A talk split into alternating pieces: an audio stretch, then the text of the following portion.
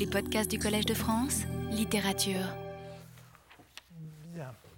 Alors, euh, je l'ai rappelé la semaine dernière en ouvrant ce cours, notre euh, enquête sur la poésie comme récit dans les lettres médiévales a été entreprise il y a deux ans de façon régressive en confrontant à la poésie du passé la notion que nous avons aujourd'hui de la poésie. Nous avons ensuite analysé les formes que prend le récit du moi dans la poésie à partir du XIIIe siècle, puis l'année dernière, nous nous sommes penchés sur les récits que Vidas et Razos extraient des chansons des troubadours, tout en prétendant qu'ils en sont la source, et nous sommes penchés sur ces récits pour y faire apparaître à la fois une poétique et une herméneutique, comme auraient dit nos collègues allemands euh, il y a une vingtaine d'années. Cette année, nous allons poursuivre et conclure cette enquête en intégrant un facteur nouveau, celui de la relation au temps, dont l'étude avait orienté les premières années de mon enseignement au Collège de France. Et nous le ferons en essayant de mettre en évidence dans le récit latent, absent de tout poème, et dont tout poème laisse aussi soupçonner qu'il se substitue à lui et qu'il en tient la place, en, y laissant, en essayant d'y mettre en évidence non seulement la latence d'un souvenir, mais aussi la latence d'un possible. La latence du souvenir dans le poème est quelque chose qui va de soi et nous n'avons pas eu de peine à en donner des exemples.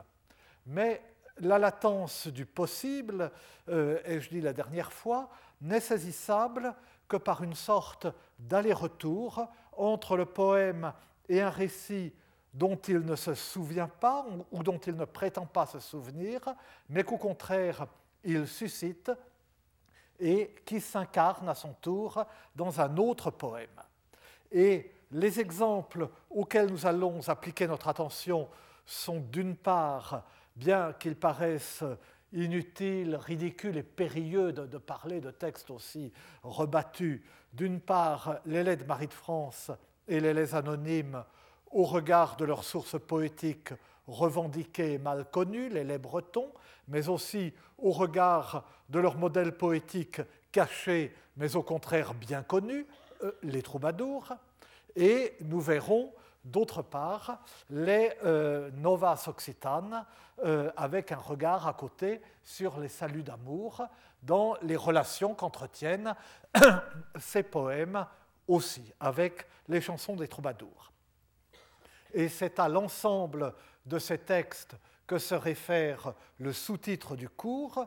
Tous ces textes sont des nouvelles de l'amour et tous prétendent donner des nouvelles de l'amour. Cependant, ce jeu de mots même euh, appelle euh, une mise au point préalable euh, et en fait une double mise au point d'histoire littéraire, mais aussi de réflexion sur les formes et les notions littéraires.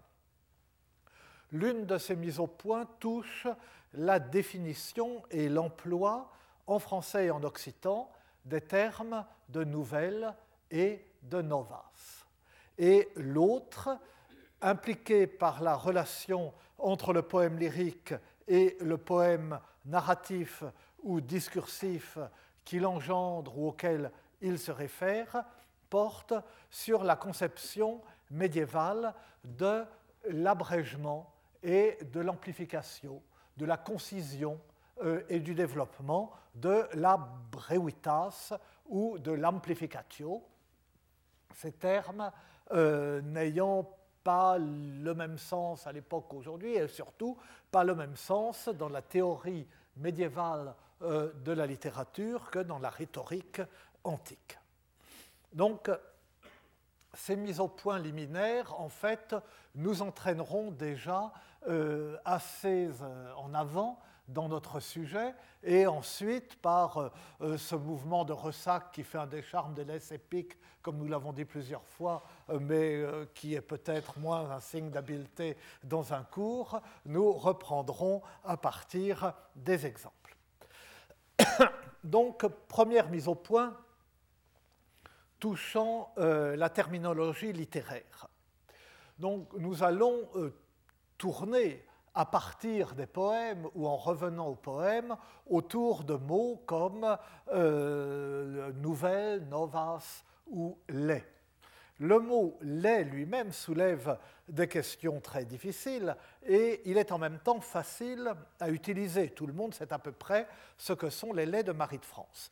Je laisse ce terme pour le moment de côté et je rappellerai au moins brièvement les termes du problème lorsque nous en viendrons euh, à Marie de France elle-même nous serons bien obligés d'en parler, et puisque nous nous occuperons précisément de cette relation entre la, la nouvelle en vers qu'est le lait et ces poèmes musicaux euh, qu'étaient les laits bretons. Mais pour que nous sachions où nous allons, il est nécessaire, je crois, de préciser tout de suite ce que sont les novas occitanes et de souligner là aussi les incertitudes et du mot et de la définition du genre. Je commence là encore, selon mon, euh, mon usage vicieux sans doute, par le français et par le français moderne. Aujourd'hui, une nouvelle, c'est soit une œuvre littéraire narrative brève, short story en anglais, sans référence particulière à l'idée de nouveauté, soit une information inédite sans référence à une mise en forme littéraire. On emploie particulièrement le mot les nouvelles pour désigner spécifiquement les informations diffusées par les médias, les news, et non pas euh, short story. Cette hésitation sur le sens du mot et le, jeu de mots qu'il recèle, euh, tout cela est ancien et existe déjà en moyen français, dans le français en usage depuis en gros le XIVe siècle. Et ce, euh, ce, double sens est explicite dans le titre en jeu de mots du fameux recueil des 100 nouvelles nouvelles.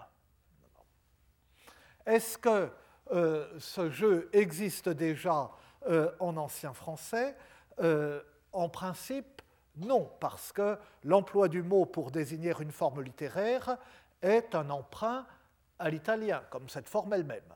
Et c'est sous l'influence, par le, retour ensemble d'une influence venant euh, d'Italie, que euh, le mot nouvelle pour désigner la forme littéraire apparaît en France. En réalité, la situation est plus ambiguë et on peut se demander s'il euh, n'y a pas déjà en germe ce sens littéraire dans l'emploi du mot nouvelle. Et en particulier, là encore, euh, je parle de textes plus que bien connus, on s'est posé la question à propos des premiers vers du Chevalier au lion de Chrétien Troyes. Lorsque, euh, au début du Chevalier au lion, Chrétien écrit que pendant que le roi Arthur et la reine Guenièvre font la sieste de façon un peu scandaleuse, les chevaliers s'occupent comme ils peuvent et que les uns comptaient nouvelles d'amour, il est difficile de savoir si ces chevaliers racontent ou récitent des histoires dont le thème est l'amour, ou bien euh, s'ils colportent euh, les euh, derniers ragots de la cour sur voilà, quoi, les derniers ragots de la cour sur, euh, sur qui est sur qui, comme disait un film récent, mais euh, apparemment déjà oublié. Comme toujours euh, chez Chrétien, la subtilité du passage et la façon qu'a le poète de glisser sur certains points sans les expliciter, de se lancer ailleurs dans des digressions qui n'en sont pas du tout, mais qui brusquement ramènent droit au point central, alors qu'on avait l'impression qu'on battait la campagne, tout cela à la fois éclaire les choses, mais les éclaire de points de vue divers et finalement ne facilite pas une interprétation certaine. Encore une fois, il est sûr qu'à l'époque de Chrétien, le mot nouvelle n'est pas encore utilisé dans son sens euh, littéraire. C'est encore une fois, c'est euh, euh, le, sens ne devient usuel que dans les deux derniers siècles du Moyen Âge, probablement, comme je disais, sous l'influence de la novella italienne, particulièrement de Boccace. Donc on comprend tout naturellement que les chevaliers colportent des potins. Mais précisément, la digression qui suit, et qui n'en est pas une, la digression de Chrétien, après qu'il a fait cette remarque, fait douter de cette interprétation trop simple. Et il vaut peut-être tout de même la peine de relire une fois de plus et jusqu'au bout ce passage si connu, que euh, beaucoup ici euh, savent probablement par cœur, mais que euh, nous lisons une fois de plus. Donc, euh, après manger, parmi les salles, les chevaliers s'attroupelèrent là où dames les appelèrent, ou demoiselles, ou pucelles.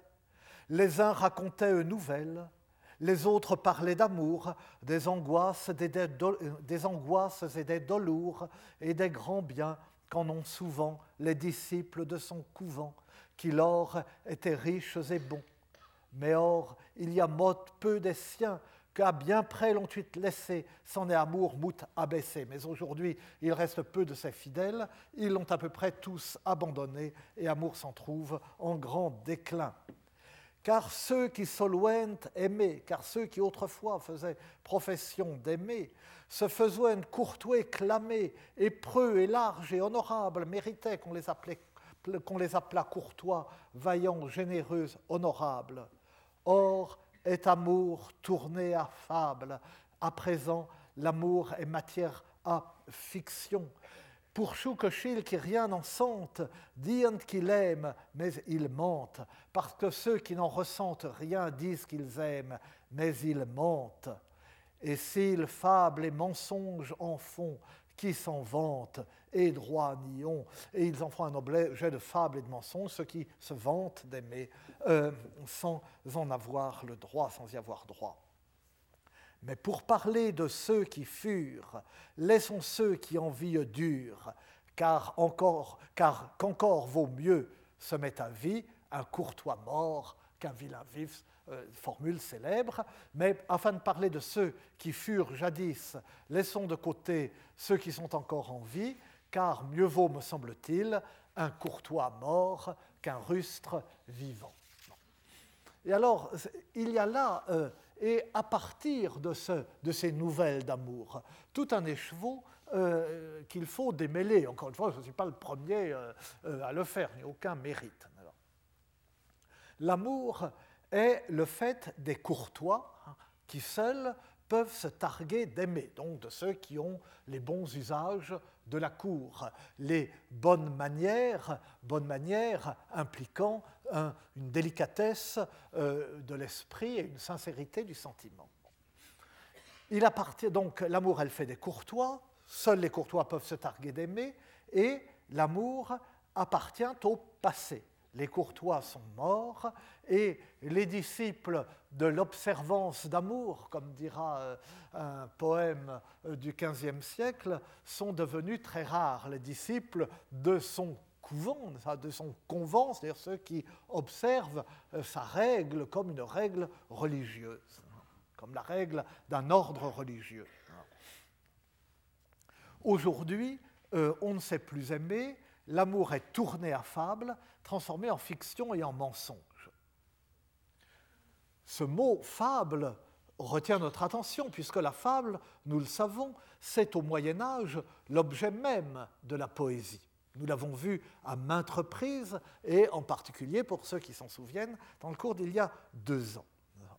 Donc, l'amour est tourné à fable, donc il n'est plus pris au sérieux il devient mensonge, mais en même temps, il devient objet poétique euh, par excellence. Revenons au temps euh, du roi Arthur. L'opposition entre ceux qui racontent des nouvelles et ceux qui parlent d'amour se situe à cette époque reculée, où, nous dit le poète, on savait aimer, où on aimait en vérité.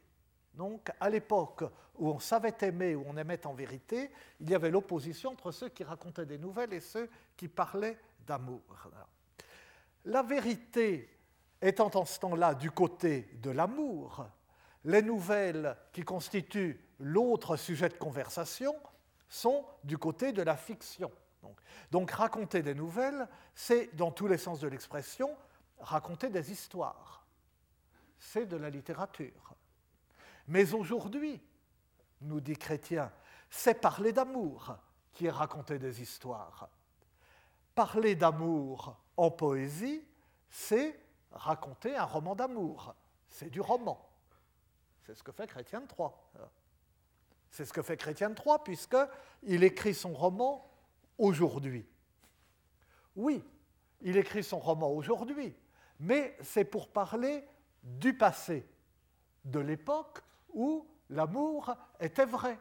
Et où quand on parlait d'amour, on parlait de vérité, tandis qu'aujourd'hui, quand on parle d'amour, on parle de fiction. Alors lui, il parle d'amour aujourd'hui, mais euh, il parle d'amour en parlant du passé. Le conte que euh, commence Calogrenant euh, quelques vers plus loin, ce conte, il commence un conte non de son or, mais de sa honte.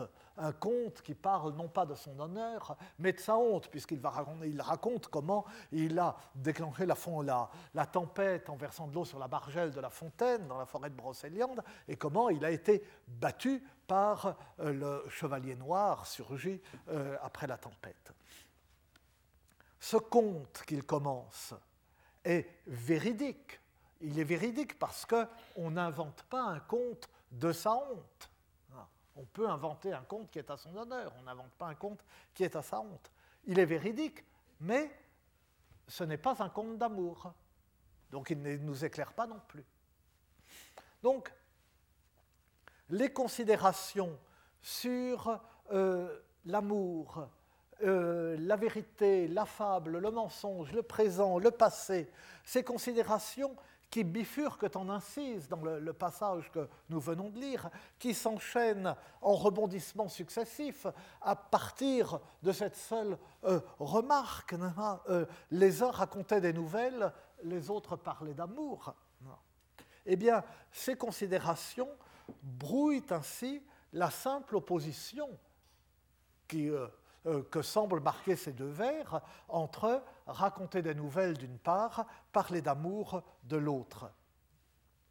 Entre ces deux activités, ces deux récits, ces deux paroles, on soupçonne des collusions ou des confusions, des rencontres ou des confrontations à front, à front renversé.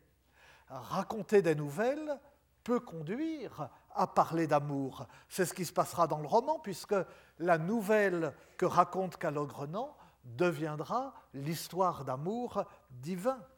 Le passage de l'une à l'autre, la métamorphose de l'une en l'autre, étant signalée et soulignée par la répétition à trois ou quatre reprises de l'aventure de La Fontaine, avec tout un jeu d'abrègement, d'amplification, de redite, de prétérition, de euh, renvoi. vous vous rappelez ce début euh, du roman euh, Calogrenant raconte son aventure, tout le monde décide d'aller tenter l'aventure avec le roi Arthur.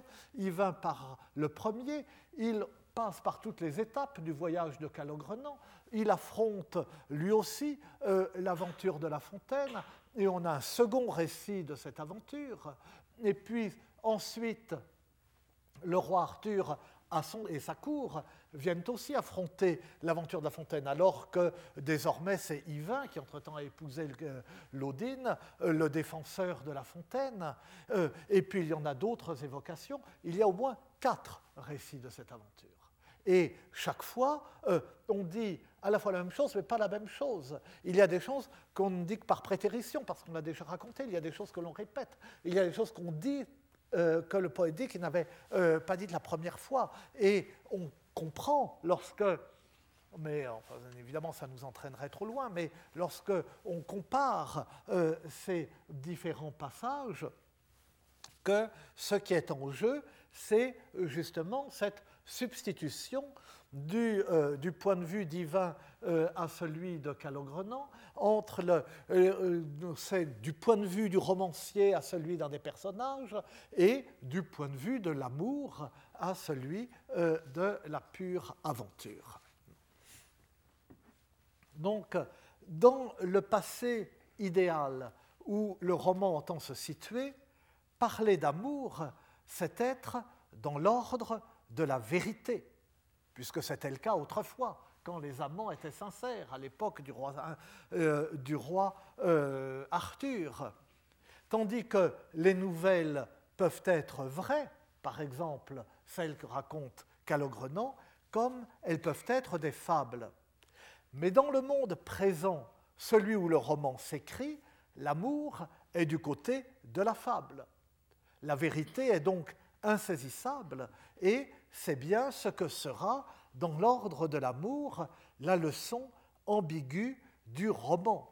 Le lien entre poésie et amour passe par le questionnement sur la vérité du récit et sur celle de l'amour, puisque c'est un roman d'amour en ce sens que Yvain, vainqueur de l'aventure de La Fontaine, se fait aimer de la veuve éplorée Laudine et l'épouse un peu bien rapidement, mais cet amour tourne balle, puisqu'il la quitte pour repartir pour un an et il ne, tient, ne, tient, pas sa parole de revenir au bout d'un an et elle le chasse. Et toute la fin du roman, enfin les, deux tiers du roman en vérité, sont consacrés par euh, l'effort de reconquête de l'Odine par Yvain, euh, effort indirect et effort qui en fait échoue et ne réussit qu'in extremis et dans des conditions euh, extrêmement ambiguës. De sorte que euh, la vérité de l'amour est une vérité triste, où euh, l'amour est mensonger, et cette sorte de jeu entre passé, présent, amour, désamour, vérité, mensonge, que donne, qu'amorce en digression le passage que nous avons lu, en réalité, fonde le roman tout entier. Donc l'incertitude, euh, je vous me direz que je vous ai raconté tout cela pour rien, parce que, à strictement parler, l'incertitude demeure sur le point de savoir si, au vers 12 du Chevalier au Lion, le mot nouvelle renvoie ou non à une forme littéraire. Mais en tout état de cause, le contexte montre que ce mot met en branle pour l'auteur le mouvement, encore une fois, d'un jeu ambigu entre récit, fiction, amour et vérité. Un jeu qui est un jeu éminemment poétique. Et donc que ce jeu existe autour du mot nouvelle dès euh, la fin des années 1170, voilà, le Chevalier au Lion le dit. Je laisse pour l'instant ce mot nouvelle et je passe aux novas, puisque finalement ce qui va nous occuper, ce sont ces novas occitanes. La langue d'oc connaît deux mots en réalité. vous me direz, euh, novas n'est pas exactement nouvelle, mais la, langue d'oc connaît les deux mots. Elle connaît novas et elle connaît novella. Novas, c'est un pluriel. Las novas, la nouvelle. C'est un de ces mots de forme plurielle, mais désignant un objet singulier, avec lesquels euh, la euh, langue d'oc emploie une forme plurielle de l'article indéfini qui ne s'emploie normalement qu'au singulier. Euh, unas novas, une nouvelle, mais avec un, pluriel pour une. Ce n'est pas un cas unique, mais les rares mots de ce genre désignent généralement un objet double, formé de deux éléments et euh, contenant donc la multiplicité dans son unicité. Des lunettes, enfin, pas en Languedoc du XIIe siècle, mais enfin, mais, mais en Languedoc, euh, le, Suzanne Thiollier-Méjean donne euh, cet exemple, une asforcas, c'est un, gibet, euh, littéralement des fourches. On disait en français autrefois les fourches de justice. Et euh, tout le monde connaît euh, les fourches codines, hein, sous lesquelles, selon Tite-Live, ont été contraints de passer ignominieusement les Romains vaincus. C'est qu'un gibet est formé de deux poutres. On dit, encore une fois, des lunettes, des jumelles, parce que l'objet est formé de deux verres. Des braies, parce qu'elles ont deux jambes. De même, on a longtemps pu dire en français euh, des culottes, des pantalons, etc., ou euh, euh, en anglais breeches, pants, trunks, enfin tout ce, que, tout ce que vous voulez et qui peut vous inspirer. Bon, très bien. Mais une as novas n'a rien de double. Et la raison du pluriel est ailleurs. Et à l'évidence, la raison du pluriel est la même que dans le français, donner des nouvelles, raconter des nouvelles. La pluralité euh, des informations l'emporte sur l'unité du récit. Donc le, pluriel même de Novas montre qu'il y a bien derrière cette information, cette information fraîche, ces informations. Mais le mot n'en désigne pas moins une histoire, un récit, un conte, et, tel que nous le saisissons, une forme assez précise. Au XIIIe siècle, le troubadour Peyre Brémond a pour surnom Ricas Novas, euh, belles histoires, euh, euh, sans doute pour ses qualités de conteur, mais peut-être aussi pour sa propension au commérage, hein, comme la propension au commérage que euh, la vida de Raymond de Miraval lui prête sans avoir l'air d'y toucher et sous couleur de faire son éloge. Les auditeurs du cours de l'an dernier s'en souviennent peut-être, hein, cette euh, vida apparemment élogieuse de euh, Raymond de Miraval, mais où on s'aperçoit que ce petit seigneur du Carcassès se rend indispensable et se fait bien voir dans les cours euh, parce qu'il il amuse à la fois les, princes et les dames euh, en, euh, voilà, en, commérant sur les uns et les autres.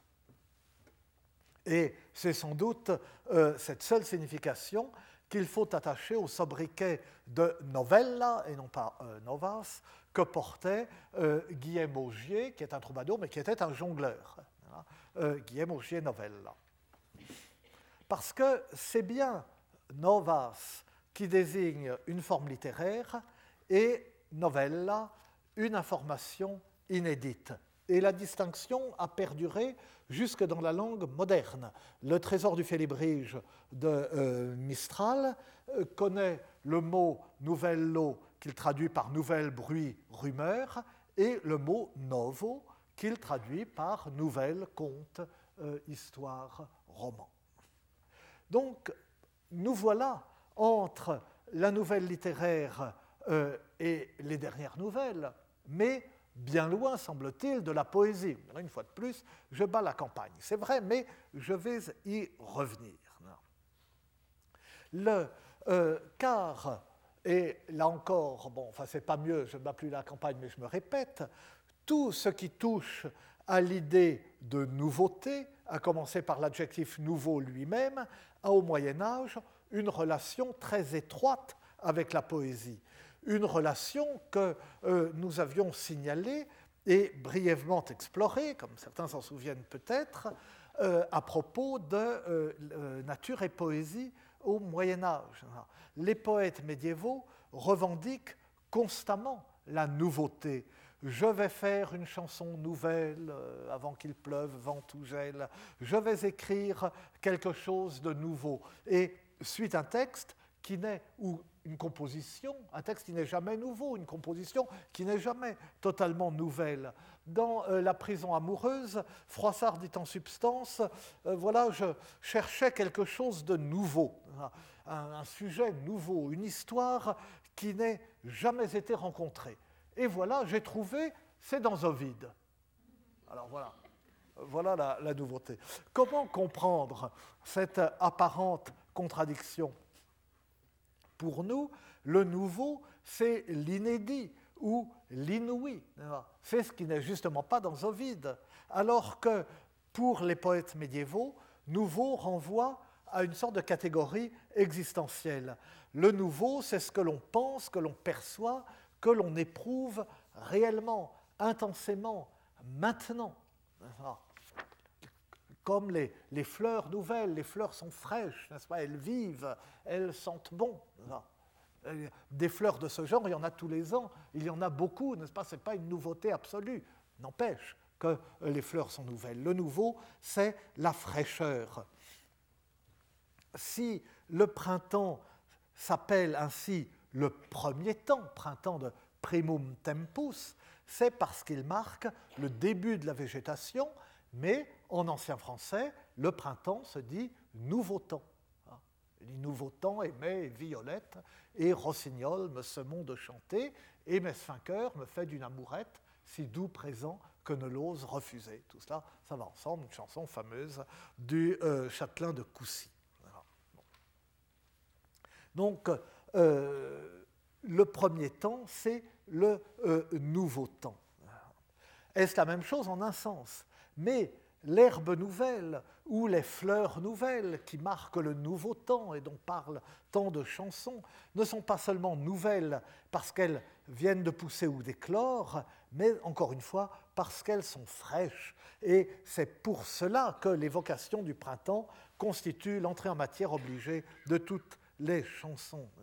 Tous les poètes qui commencent par je vais faire une chanson nouvelle, etc., se réfèrent aux, aux saisons pour dire que le sentiment, l'amour bien sûr, mais aussi la pure exaltation de vivre et de sentir, tout cela doit éclore dans sa fraîcheur avant de se faner, avant que le temps qui passe ne l'use et que le temps des intempéries ne l'abîme.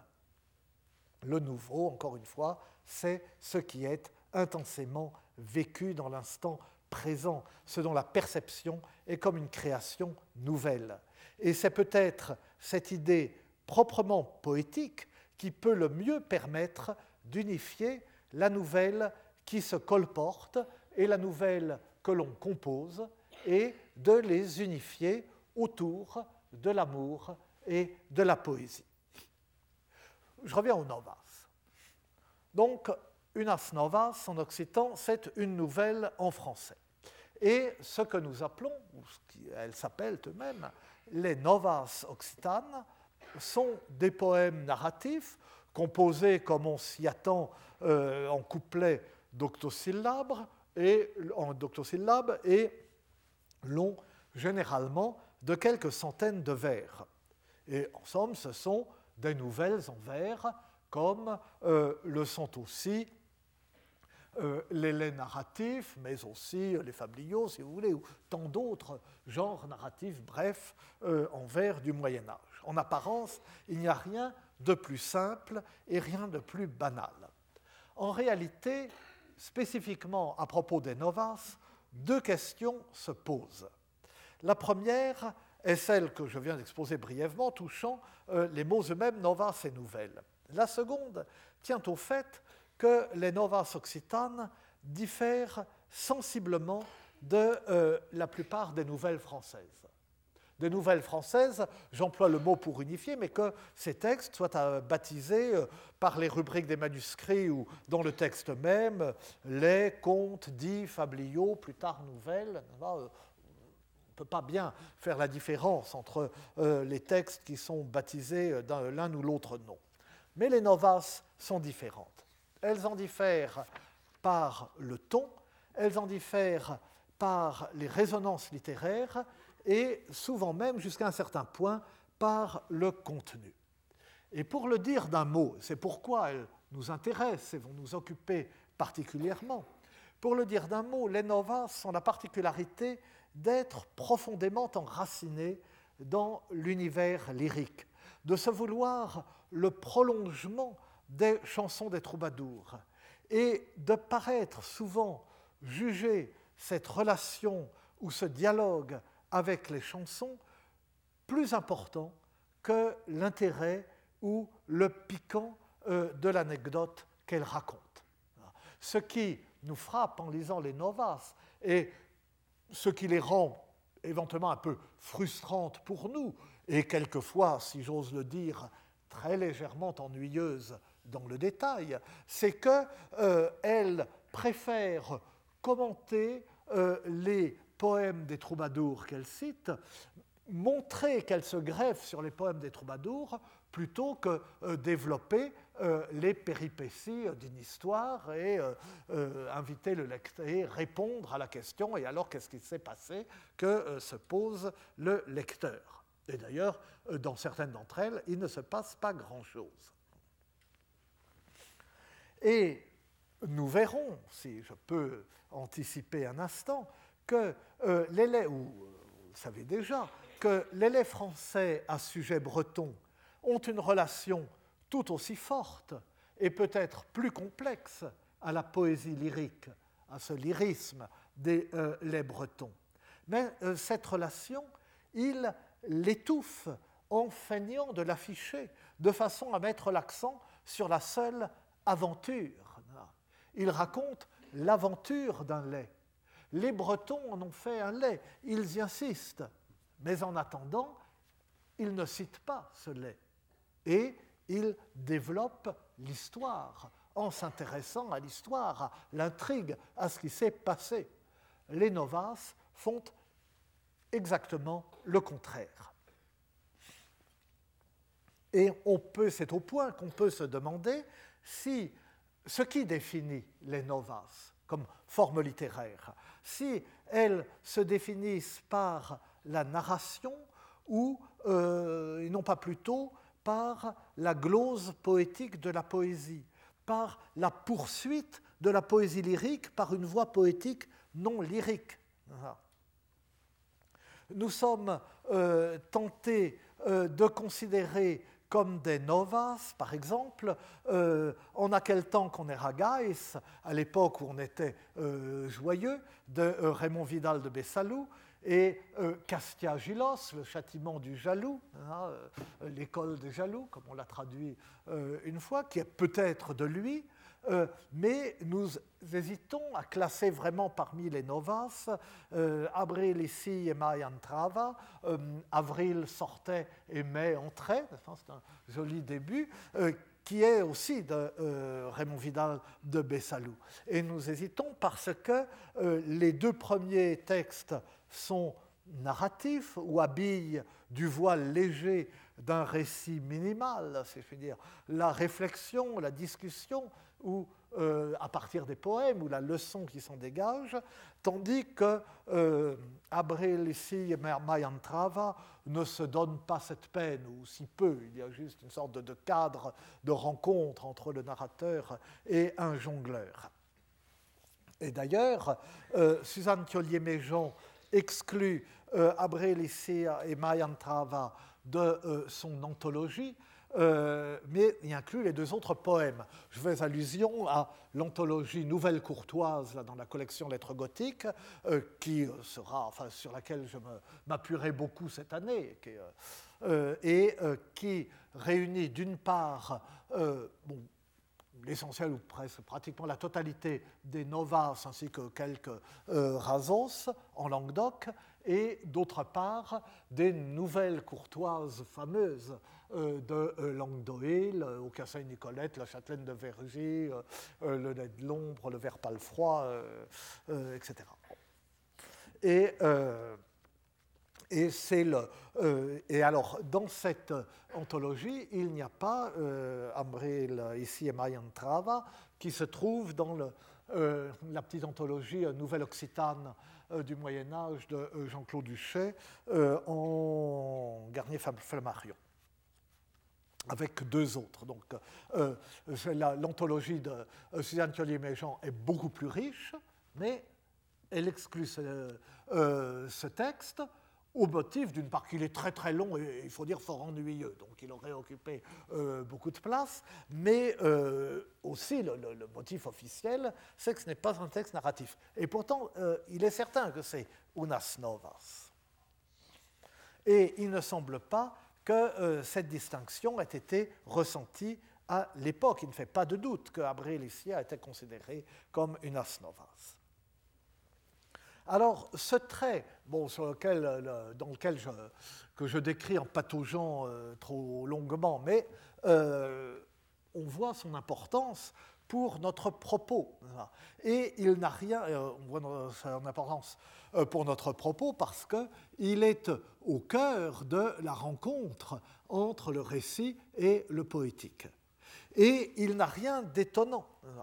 Quoi qu'on ait dit euh, pour euh, essayer de prouver le contraire, on, c'est-à-dire les euh, savants médiévistes, par exemple en supposant, mais sans preuve, qu'une partie de cette littérature a été perdue, la littérature occitane du Moyen Âge est essentiellement lyrique, centrée sur le lyrisme, centrée sur les troubadours.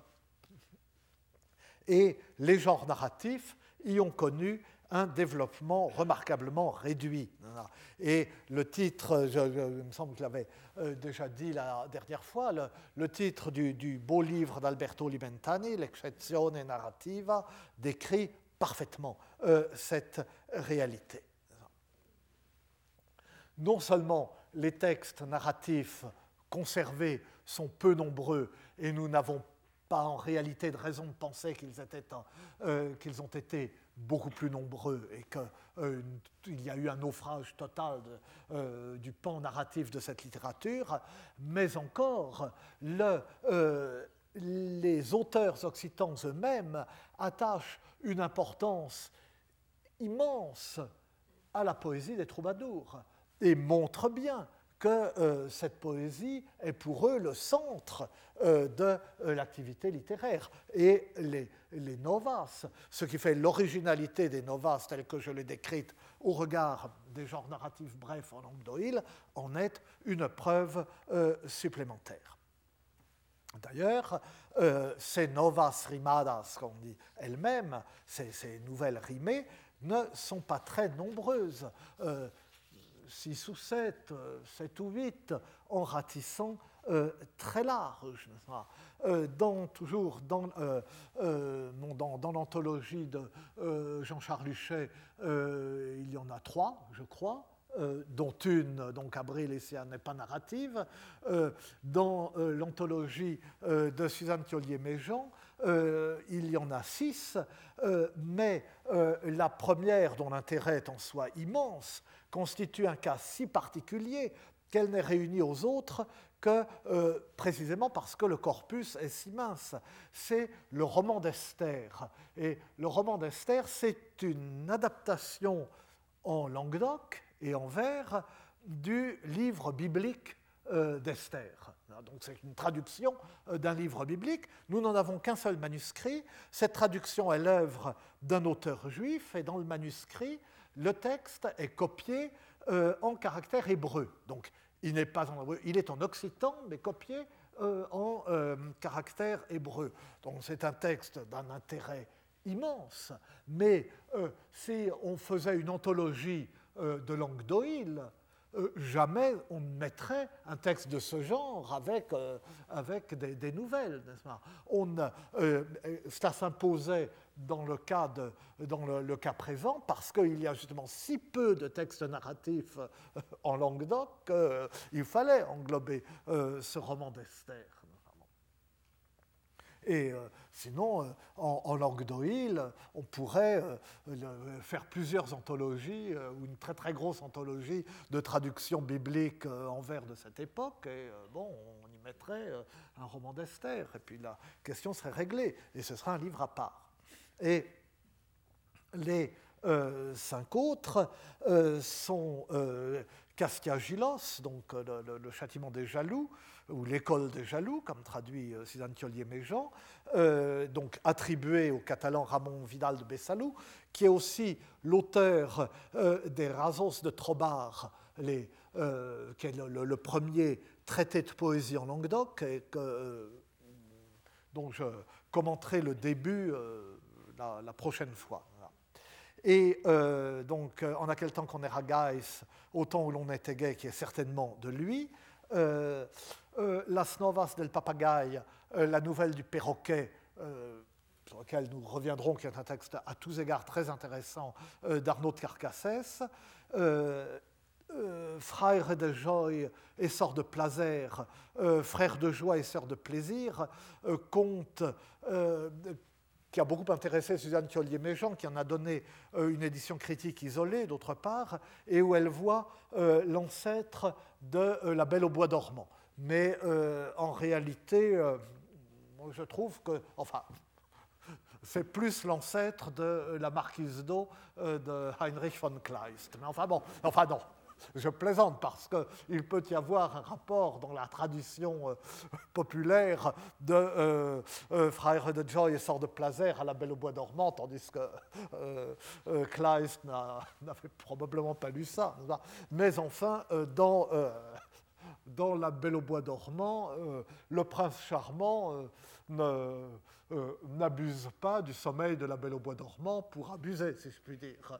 Alors que c'est ce qui se passe dans la Marquise d'eau, enfin au moins des madourissements, et c'est ce qui se passe aussi euh, dans euh, Frère de joie et Sort de plaisir.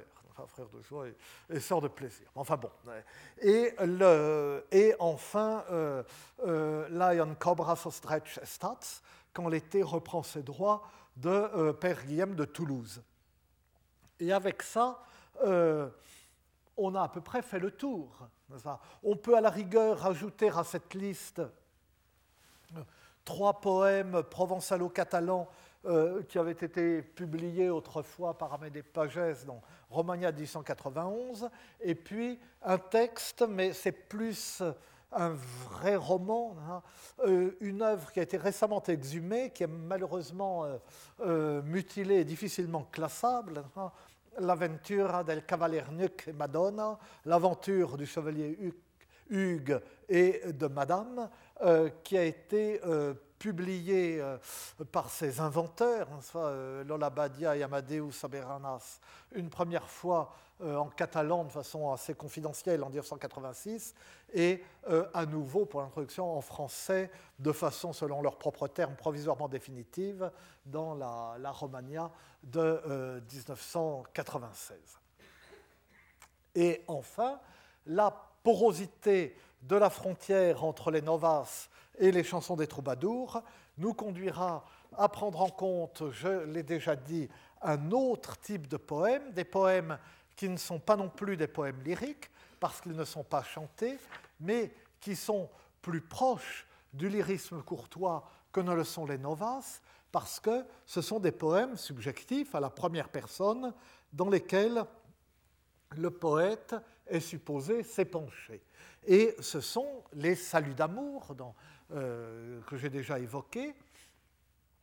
Les saluts d'amour traitent les mêmes thèmes que les chansons, mais ils se présentent comme des épîtres en vers, donc eux aussi en couplet d'octosyllabes, forme éminemment non lyrique, des épîtres en vers adressés euh, par le poète à sa dame et j'essaierai de mettre en lumière les arguments et les exemples précis qui permettent de considérer que ces poèmes trouvent leur place entre les chansons et euh, les novas.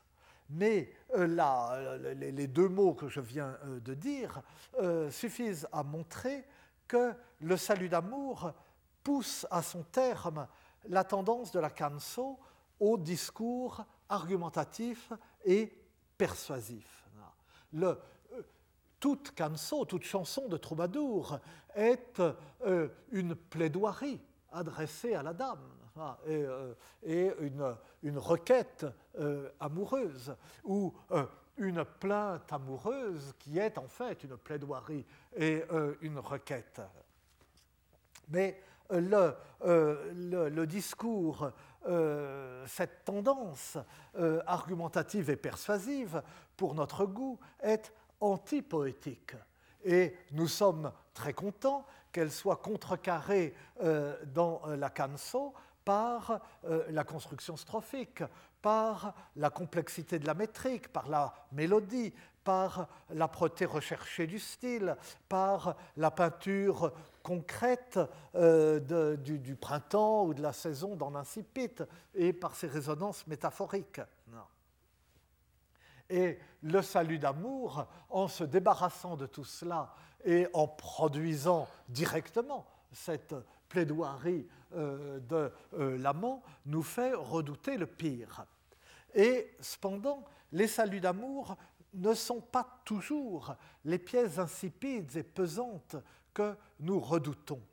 En s'écartant du lyrisme tout en s'en nourrissant, ils acquièrent, comme les novaces, quelque chose de plus qu'il nous faudra cerner, comprendre et euh, définir. Et euh, pour en finir provisoirement avec les novaces et pour achever leur présentation liminaire, je reviens euh, au passage que euh, je citais euh, au début de cette séance. Rappelons-nous donc le début du Chevalier au Lion et les occupations des chevaliers pendant la sieste d'Arthur et de Guenièvre. Les uns racontaient une nouvelle, les autres parlaient d'amour, des angoisses et des dolours et des grands biens qu'en ont souvent les disciples de son couvent. Les novaces réunissent les deux activités.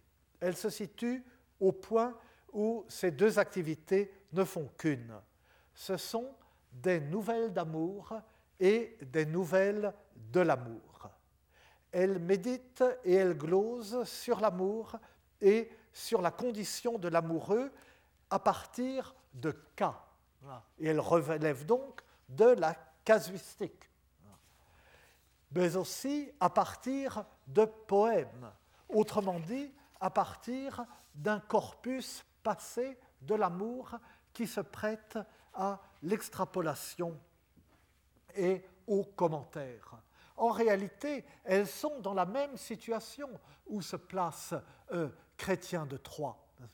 On parle d'amour à partir d'un passé de l'amour, mais ce passé de l'amour, c'est un passé poétique de l'amour. On parle de l'amour à partir de ce qu'en ont dit des poètes passés. Et on confronte ce qu'ils en ont dit à des histoires de l'amour.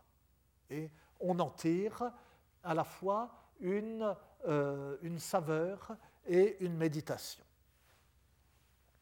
Mais le refus de distinguer l'anecdote de la casuistique nous dit encore autre chose.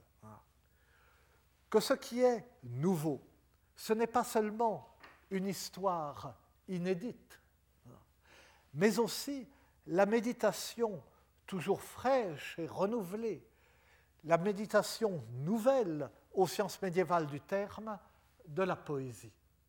Et c'est pourquoi elles n'ont pas besoin de s'attacher tant que cela à l'histoire.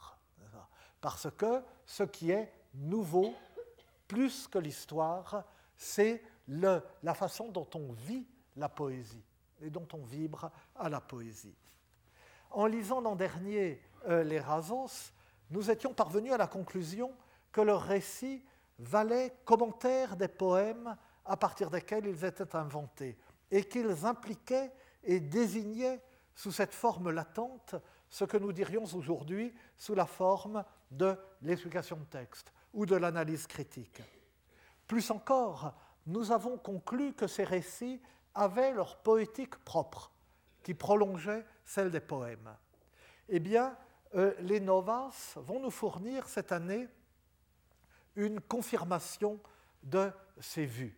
Ces novas qui se jugent et qui se disent nouvelles en ce sens qu'elles glosent des chansons déjà connues, qu'elles les poursuivent, qu'elles les laissent résonner dans le nouveau contexte qu'elles leur donnent, qu'elles les citent, qu'elles les enchâssent dans ce contexte, qu'elles s'en imprègnent, qu'elles les comprennent, qu'elles les donnent à comprendre et à sentir, bref, en ce qu'elles vibrent euh, à la poésie et la reçoivent dans sa fraîcheur, indifféremment, sous la forme du récit, sous la forme de l'enseignement, sous la forme de la citation, ou plus souvent encore, et même toujours, sous le mélange des uns euh, et des autres. Je vous remercie, nous en restons là pour aujourd'hui.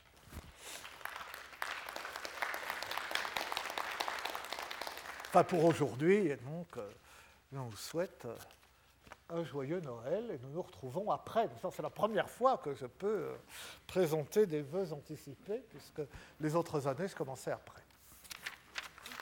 Retrouvez tous les podcasts du Collège de France sur www.collège-de-france.fr.